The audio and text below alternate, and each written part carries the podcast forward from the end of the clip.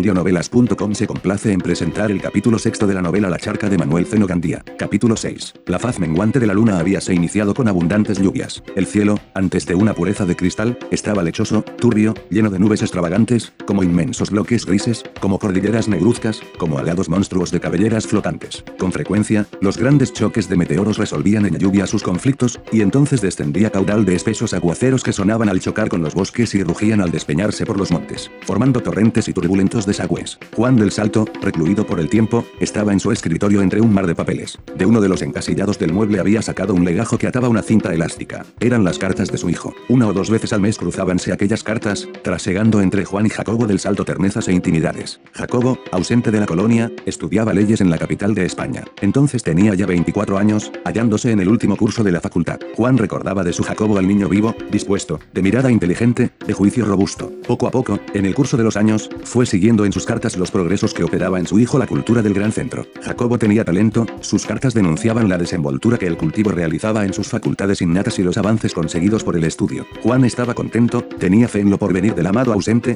porvenir sólidamente fundado en la fortuna que para él amasaba y en la brillantez de su espíritu cultivado y una inteligencia superior. Sacó del legajo la última carta recibida para releerla con el alma abierta a la ternura. En aquella carta, como siempre, lo primero era el culto filial. Jacobo ansiaba el momento de fundirse con arrebatos de loco placer en los paternos brazos. Era amor de niño saturado de sentimentalismos de adolescente, era un cariño intenso, vivísimo, como un rayo de sol reflejado en un espejo. Después, venía el suelo nativo, en todas sus cartas derramaba la miel de ese otro cariño, un fanatismo, un culto, una adoración que le inundaba de dulzura. Él, de Colonia, recordaba algo. Recuerdos indecisos, delimitados puntos que no tenían enlace, impresiones inciertas, lo más culminante, las palmas, las vastas llanuras de cañaverales, los hondosos ríos, el interior de la casa paterna en día de sol. Aparte de eso tenía a su patria impresa en sus ensueños, la soñaba más que la conocía, la consideraba a través del prisma de su alma romántica. Una tierra gentil, espléndida mejor que ninguna. La naturaleza, entonando himnos de eterna poesía, el suelo, en la copiosa dehiscencia de inagotable riqueza, los seres, gozando del privilegio de tanta dicha. Todo desde la distancia lo veía embellecido por el ensueño.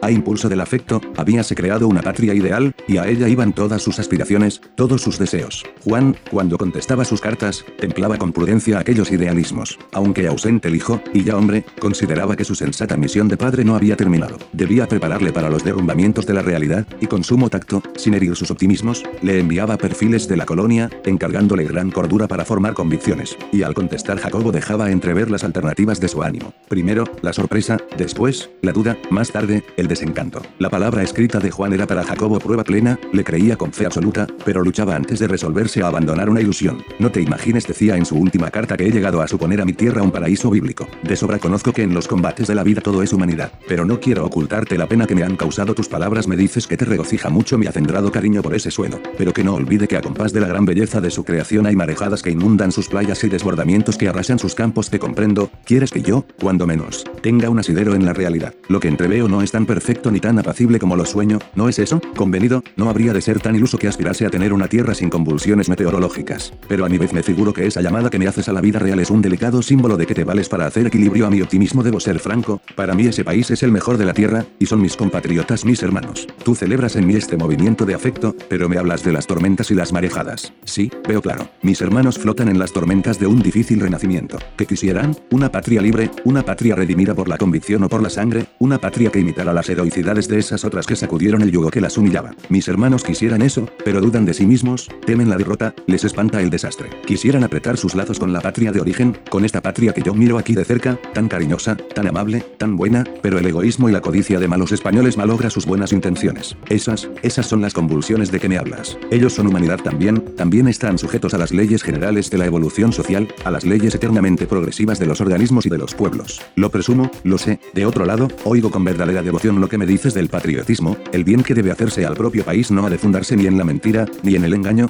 ni en la adulación a las muchedumbres. Claro, entiendo perfectamente. Después de Dios, la más alta grandeza es la verdad. Estas palabras tuyas, que subrayo, me parecen espartanas y, naturalmente, me impresionan profundamente, no habré de olvidarlas jamás. La verdad, sí, la verdad dicha en el propio hogar, la desinteresada propaganda de almas elevadas, no aquella mentirosa de siervos, de mendigos, vendibles a la lisonja, al miedo, al provento. La verdad, la verdad, como la considero la más cristiana obra de la virtud y del honor, quiero hablarte también de tres párrafos de tu carta que me hicieron la impresión de un baño frío. Párrafo primero. De ese modo se pasaría lo que a la vez que viera un jardín retratado en un espejo, volaría hasta chocar bruscamente con el cristal. Quiero decir que, en el cristal de mis ilusiones, veo fantasmagorías inciertas, que si no logro sacudir los optimismos, corro peligro de golpearme al chocar con el espejo, hiriéndome en el corazón y en la frente. Qué triste es eso. ¿Será posible que no pueda el sentimiento crear la realidad cuando ella no existe? Es que no todos nuestros compatriotas piensan como tú y como yo. Segundo párrafo, con arranques líricos no se resuelven problemas arduos, como con el aire de un abanico no se perforan cordilleras. ¿Sabes cuál fue el resultado inmediato de esas palabras? Pues romper una oda a la patria que había escrito. Esta vez fuiste iconoclasta. En esa oda cantaba la grandeza de mi país, fundándola en sus opulencias naturales y en el romanticismo de una humareda de sentimientos amorosos. La rompí convencido de que era un aire de abanico que había de perderse en el vacío de la inutilidad. Tercer párrafo, porque la humanidad es la dueña del mundo y es necesario que, engrandeciéndose, logre cuando menos merecer el esplendor de la creación. Muchas sociedades sucumben apopléticas de teorías sin haber tenido la suerte de realizar en la práctica una sola de sus especulaciones filosóficas. Los pueblos son como los individuos, más realiza quien proyecta sembrar un arbusto y lo siembra, que quien se propone levantar un bosque y se duerme en el surco. Realidad, he aquí la gran palanca. Debe preocuparnos lo que es para llegar a lo que debe ser. Con solo cantar lo que quisiéramos que fuese no se hace camino. Traduzco de estas frases toda una crítica, y como sé hasta qué extremo amas nuestro suelo, esa crítica tiene para mí una importancia inmensa. Sigue, sigue explanando la doctrina que tus observaciones te han permitido formar.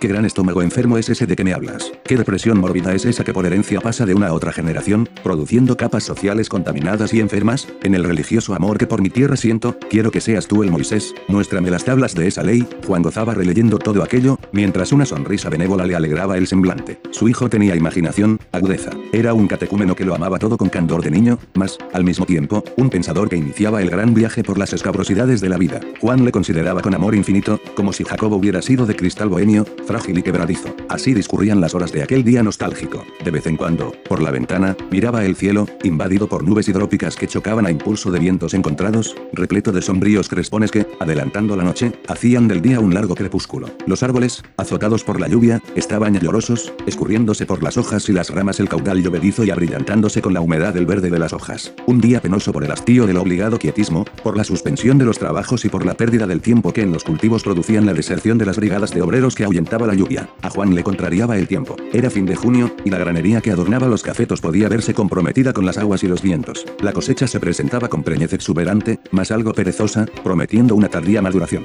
El año había sido muy lluvioso y ya bastaba. Con estas reflexiones acercóse a la ventana. Las cumbres de la finca de Galante desaparecían bajo un nimbo de nubes, un cortinaje color de leche que descendía hasta las selvas, resolviendo en agua la eléctrica tensión de sus volutas. En la finca de Juan no llovía entonces. Una corriente de aire alejaba los nublados como un fumador las espiras de humo. A pesar de la flagelación llovediza, los cafetales y las plantaciones de banano sonreían, irguiéndose felices con el fecundo regadío. Y Juan, siempre con aire de protesta resignada, abarcaba el paisaje, rebosante de vida y de nostalgia. De pronto dejáronse oír rumores de disputa y escuchóse la voz de Montesa. Juan asomóse al balcón situado en otra fachada de la casa. Apenas se hubo asomado vio a Montesa entre varios campesinos que escampaban los chubascos debajo de los aleros de la casa de máquinas. El mayordomo manoteaba furiosamente, dando empujones a los campesinos. A uno de ellos que contestó con acritud, Montesa, colérico, le cruzó la espalda con un látigo. Los campesinos vociferaron con enojo, mientras el mayordomo parecía dispuesto a proseguir. Montesa, basta, sube al instante. Montesa, con su misión de colegial, subió a la casa que es lo que cien veces te repetido dijo Juan señor, ¿cuántas veces necesito insistir para ser obedecido? Es que, es que, nada, lo que acabas de hacer es bárbaro, arbitrario, el motivo fue que, cualquiera que sea el motivo, cualquiera que haya sido la falta de ese hombre, pero escúcheme usted, don Juan, con esta lluvia, todo el día perdido. Esta mañana dejaron esos el monte, escampó y les hice volver. Después del almuerzo pasó lo mismo, y hace una hora corrieron por tercera vez a escampar ahí debajo. Pasó el aguacero y volví a mandarlos al monte. Se negaron, pero me hice respetar, y la mayoría de los trabajadores se dispuso a seguir la tarea. Llueve mucho, la hierba nos pisa los talones, no podemos descuidarnos. Pues cuando todos volvían al trabajo, Inés Marcante, ese mequetrefe, que le pide permiso a una pierna para mover la otra, se opuso. Empezó con guaperías y quitó a los otros la buena intención. Cuando vi que no cumplían mi orden, mandé a ese tipo que despejara. No quiso y le empujé. Me dijo una mala palabra y le arrimé un cantazo. Eso fue todo, no quiero discutir si era o no justa tu orden. La verdad es que con este tiempo las plantaciones son torrentes, y los hombres están en peligro de enfermar. Son seres humanos como tú y como yo, K.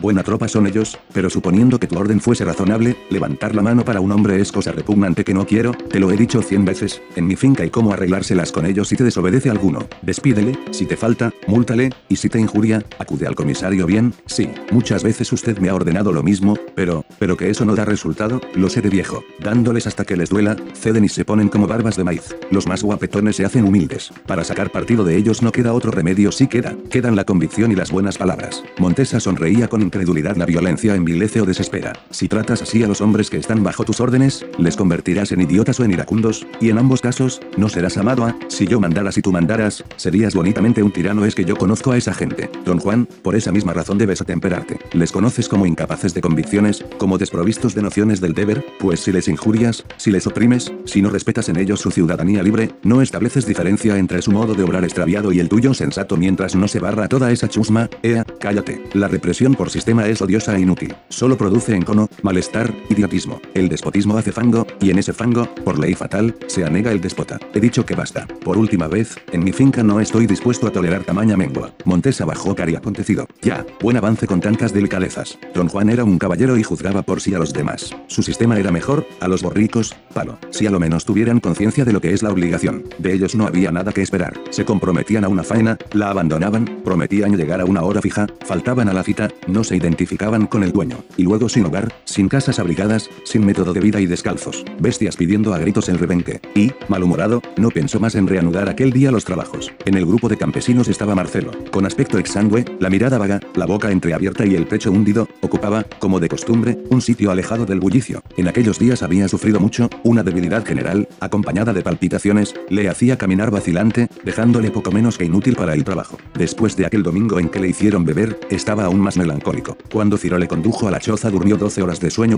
profundo, estertoroso. Al siguiente día, al despertar, todos los recuerdos cayeron sobre él como azotándole con las inquietudes del remordimiento. Sentía dolor de la falta cometida, que había hecho, repetir la terrible prueba que le llenaba de espanto sin haber resistido bastante las pretensiones de los ociosos de la tienda. Había hecho mal, muy, mal, debió reñir antes que ceder. Al salir Ciro para su trabajo había dejado la puerta abierta. Marcelo miró hacia afuera, y el sol le deslumbró. Qué pesadez, qué cansancio. Le parecía tener la cabeza hueca y una peonza bailándole adentro. Le pareció el día abrumador, bochornoso, la polvareda de átomos de oro que bajaba del sol le hizo ingrato efecto, obligándole a cerrar los ojos. Sentóse con abatimiento en el umbral, y de nuevo desfilaron los recuerdos. Toda la escena del domingo renació en él con sus alternativas, con sus detalles, con sus emociones encontradas, apretándole el corazón. Ah, nunca, nunca más. Aunque le burlaran, aunque le hicieran pedazos, no bebería. De pronto sintió una viva inquietud, un recuerdo en forma de flecha se le clavó en la carne. Andújar, Gaspar, de Blas, el diálogo del ranchón. Dios santo, qué terrible era aquello. Recordó que acostado detrás del ranchón había dudado, callaría,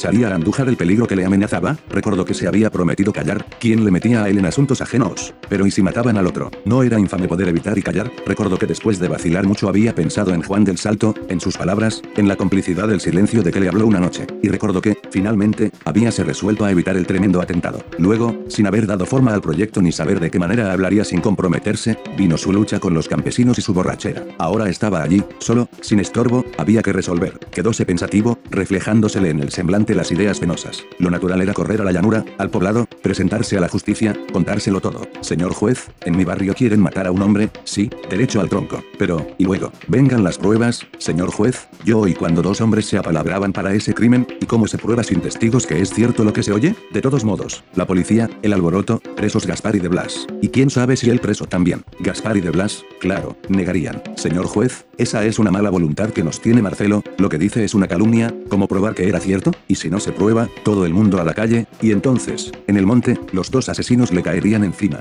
No, no haría eso. Las consecuencias que de una denuncia a la justicia pudiera tener le amedrentaron, su torpeza pusilánime no le permitía concebir la acción reparadora de la ley cumpliéndose sin peligro para los buenos. Temió caer en manos de polizontes, ser castigado por delitos que no había cometido, y al pensar que se vería traído y llevado en declaraciones y careos y encerrado en una cárcel, sintió la contrición del pavor. No, aquel era el peor camino. A la idea de la justicia sustituyó otra, Juan del Salto. Recordó sus palabras de aquella noche, sus benévolos consejos. Iría a su finca, le la trama. Sí, Juan del Salto era el hombre. ¿Qué resolución tomaría? Dios lo sabe. Después de la sorpresa, la indignación, como cuando le refirió lo de la pedrada de Galante. Después, indudablemente un parte al juez. Siempre el juez con su batallón de escribanos, de policías, de carceleros. Señor juez, me ha referido Marcelo esto, lo otro y lo demás allá. Y este a Marcelo cogido, obligado a denunciar a los otros, a declarar toda la historia, corriendo los peligros de la venganza de los asesinos. De ese modo también iría a la cárcel, al antro de que tenía tan espantosa idea, en donde la enfermedad mata pronto a los más fuertes, en donde la piel se pone tiñosa y el cuerpo se hincha y se agrieta para manar agua infecta, en donde los presos se destrozan, revolcándose entre vicios repugnantes e hiriéndose con pedazos de vidrio o con armas furtivamente introducidas en el patio grande. Marcelo entonces experimentaba desaliento, amargura, que le agobiaban, llenándole los ojos de lágrimas, caer en la cárcel,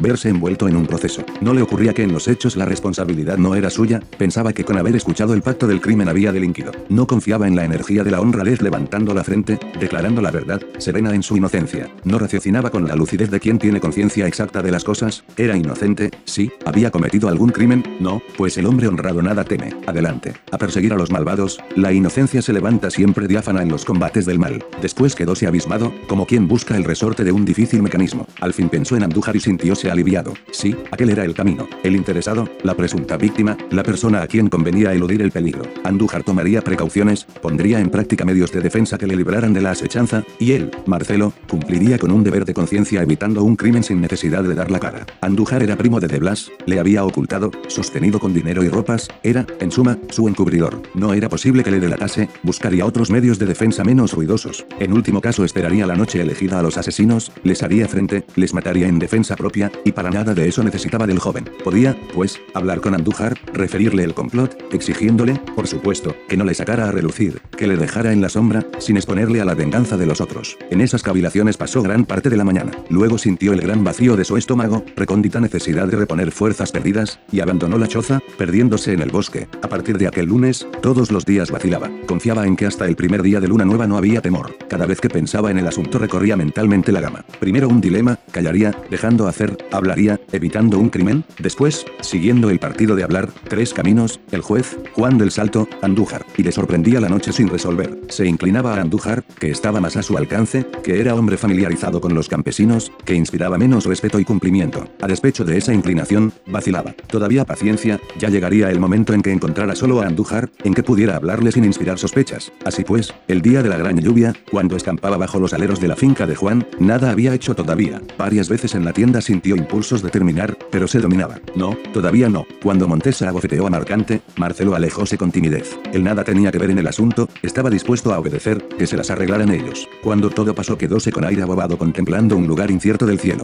Sin embargo de la gran lluvia, la atmósfera estaba cargada y el montón de nubes negruzcas discurría como legión de corceles desbocados. Del río se elevaba un gran rumor, un estrépito de cien batanes azotando las aguas. De pronto cundió la alarma. Juan del Salto, Montesa, todos los campesinos corrieron cerro abajo hasta alcanzar la barranca de la ribera. El río, el río, era la hinchada descarga de la creciente que descendía furiosa de la sierra. Un cúmulo colosal de agua había roto su dique, y por la peñascosa cuenca rodaba con fuerza inaudita. El torrente precipitábase en una carrera sin freno, aullando como can enfurecido, retorciéndose como gigantesca serpiente, resuelto a romper la estrechez del canal que lo encauzaba. El aire se estremecía, invadido por el estrépito, y sus sacudimientos bufaban como si en aquel momento descargara un odio secular. Las aguas eran fangosas, rojas, chocaban impetuosamente con las laderas, produciendo enormes derrubios que ensanchaban el cauce, desplomábanse espumosas por los declives o giraban arremolinándose en un laberinto de círculos concéntricos. Socavaban la base de las peñas, reflejándose como surtidores hasta desplazar el obstáculo, rugían, en fin, con ira de chacal encadenado. El torrente parecía sangriento, como si habiendo recibido una estocada la cordillera se desangrara por aquel cauce, por aquel canjillón iracundo por donde corría la muerte, poblando de rugidos la montaña y sacudiendo el caudal contra los obstáculos. Una muerte de rojo semblante que descendía de la cordillera barriéndolo todo. Multitud de campesinos en las dos orillas lanzaban gritos prolongados que difundían la alarma. De vez en cuando el sonido lúgubre de una bocina avisaba el peligro, era un caracol en cuyo cóncavo la voz humana se reforzaba, tomando proporciones de eco grandioso,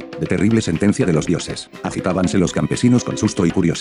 Sube, sube, sube. Seguían los progresos de la creciente, cada vez más impetuosa, huían de los desprendimientos de las orillas, derribadas por los arrastres, manoteaban aspaventosos ante la conflagración que les amedrentaba. Era la muerte que desde las cumbres bajaba desolando la tierra. Arrancaba el ímpetu troncos de árboles, grandes ramas todavía verdeando bajo el hojambre, pedruscos que volteaban sobre sí mismos como si hubieran sido lanzados por el puntapié de un coloso. Restos de viviendas ribereñas sorprendidas por la creciente, arrebatadas por su pujanza. El color rojo de las aguas era interrumpido por el color gris de los objetos. Una isla de malezas que entre sus raíces retenía piedras y terrones desembocaba a veces en lo alto del canjillón, era un tránsito breve, momentáneo. A poco desaparecía a lo lejos obedeciendo al ímpetu de traslación y dando volteretas a favor de los remolinos. Sube, sube, y los campesinos temblaban por la suerte de sus compatriotas avecindados más arriba, en los bueyos de la montaña, o más abajo, en las casitas del valle. Oyóse entonces un grito de espanto. En una depresión del terreno que a orillas del río formaba una pequeña vega estaba una cabra atada a un árbol. No se temió al principio que las aguas alcanzaran aquel nivel, pero bien pronto un nuevo golpe de la invadió la vega. El dueño de la cabra, un chicuelo de 14 años, vio que la corriente iba a arrebatarle su tesoro, acaso su único caudal. Sin medir el riesgo penetró en el agua, alcanzó la cabra, y en el momento en que, cortada la atadura, aquella salía ilesa del peligro, el muchacho dio un traspié, cayó de bruces, se incorporó vacilante, volvió a caer, y fue, por fin, arrebatado por el torrente. Un grito de espanto salió de todos los pechos, y el muchacho, volteando en el agua, logró asirse a las ramas de un árbol que, inclinándose sobre el cauce, mojaba el ramaje en la corriente. La situación era crítica, el árbol podía ser derrumbado, y el chicuelo, sin fuerzas, hundido para siempre. Entonces pasó algo hermoso, radiante. Juan del Salto sintió asombro, no sorpresa, muchas veces había él presenciado cosas parecidas. Inés Marcante, el que acababa de recibir los latigazos de Montesa, saltó desde la orilla izquierda al agua. Casi simultáneamente saltaron seis campesinos más. El monstruo líquido tuvo que romperse para dejar penetrar en su seno a algunos girones de humanidad ennoblecidos por la grandeza de los héroes. Un pasmo sin palabras dejó suspensos a los circunstantes. En las ramas del árbol oblicuo, el chicuelo, en la superficie de las aguas, luchando con resuelta audacia, los campesinos, en torno, el rugiente caudal barriéndolos. El árbol, por un capricho de la vegetación, nacía en el flanco de la barranca, desde el borde del árbol era imposible descender sin el auxilio de cuerdas o largas perchas, el peligro que el chicuelo corría era inmenso. De los siete nadadores, dos a punto de ahogarse vieronse obligados a ganar la orilla, cuatro, a diferentes distancias, pugnaron por atravesar el cauce, solo uno, Inés Marcante, más diestro, más ágil, más afortunado, llegó al árbol. Sujetó al muchacho por un brazo y le montó en la más gruesa rama.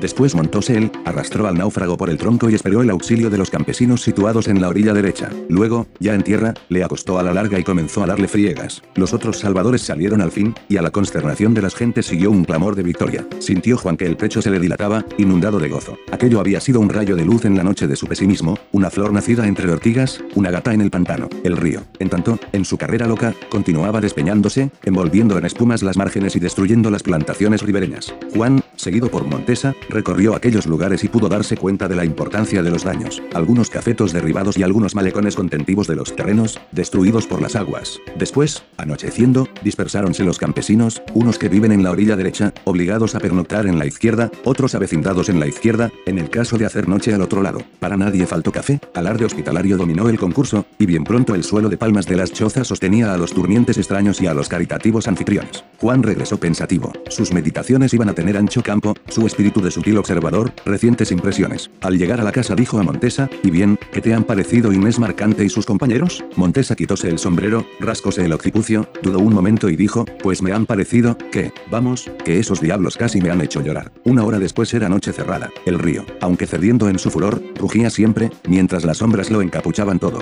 Ni una estrella, ni un celaje, solo algún trueno lejano difundiendo su detonación elástica. Era una noche tétrica. El cielo negro, la tierra, negra, el vacío, negro también, si todo se enlutase por la ausencia del sol. De la tierra levantábanse húmedas condensaciones, la gran esponja terrena, henchida por la lluvia, devolvía con hartura en invisibles nubes de riego fecundo. La naturaleza reposaba de los desastres del día, elaborando en sus senos recónditos los primores de su materna gestación. Fin del sexto capítulo de La charca de Manuel Zeno Gandía. Para más capítulos visita www.audionovelas.com.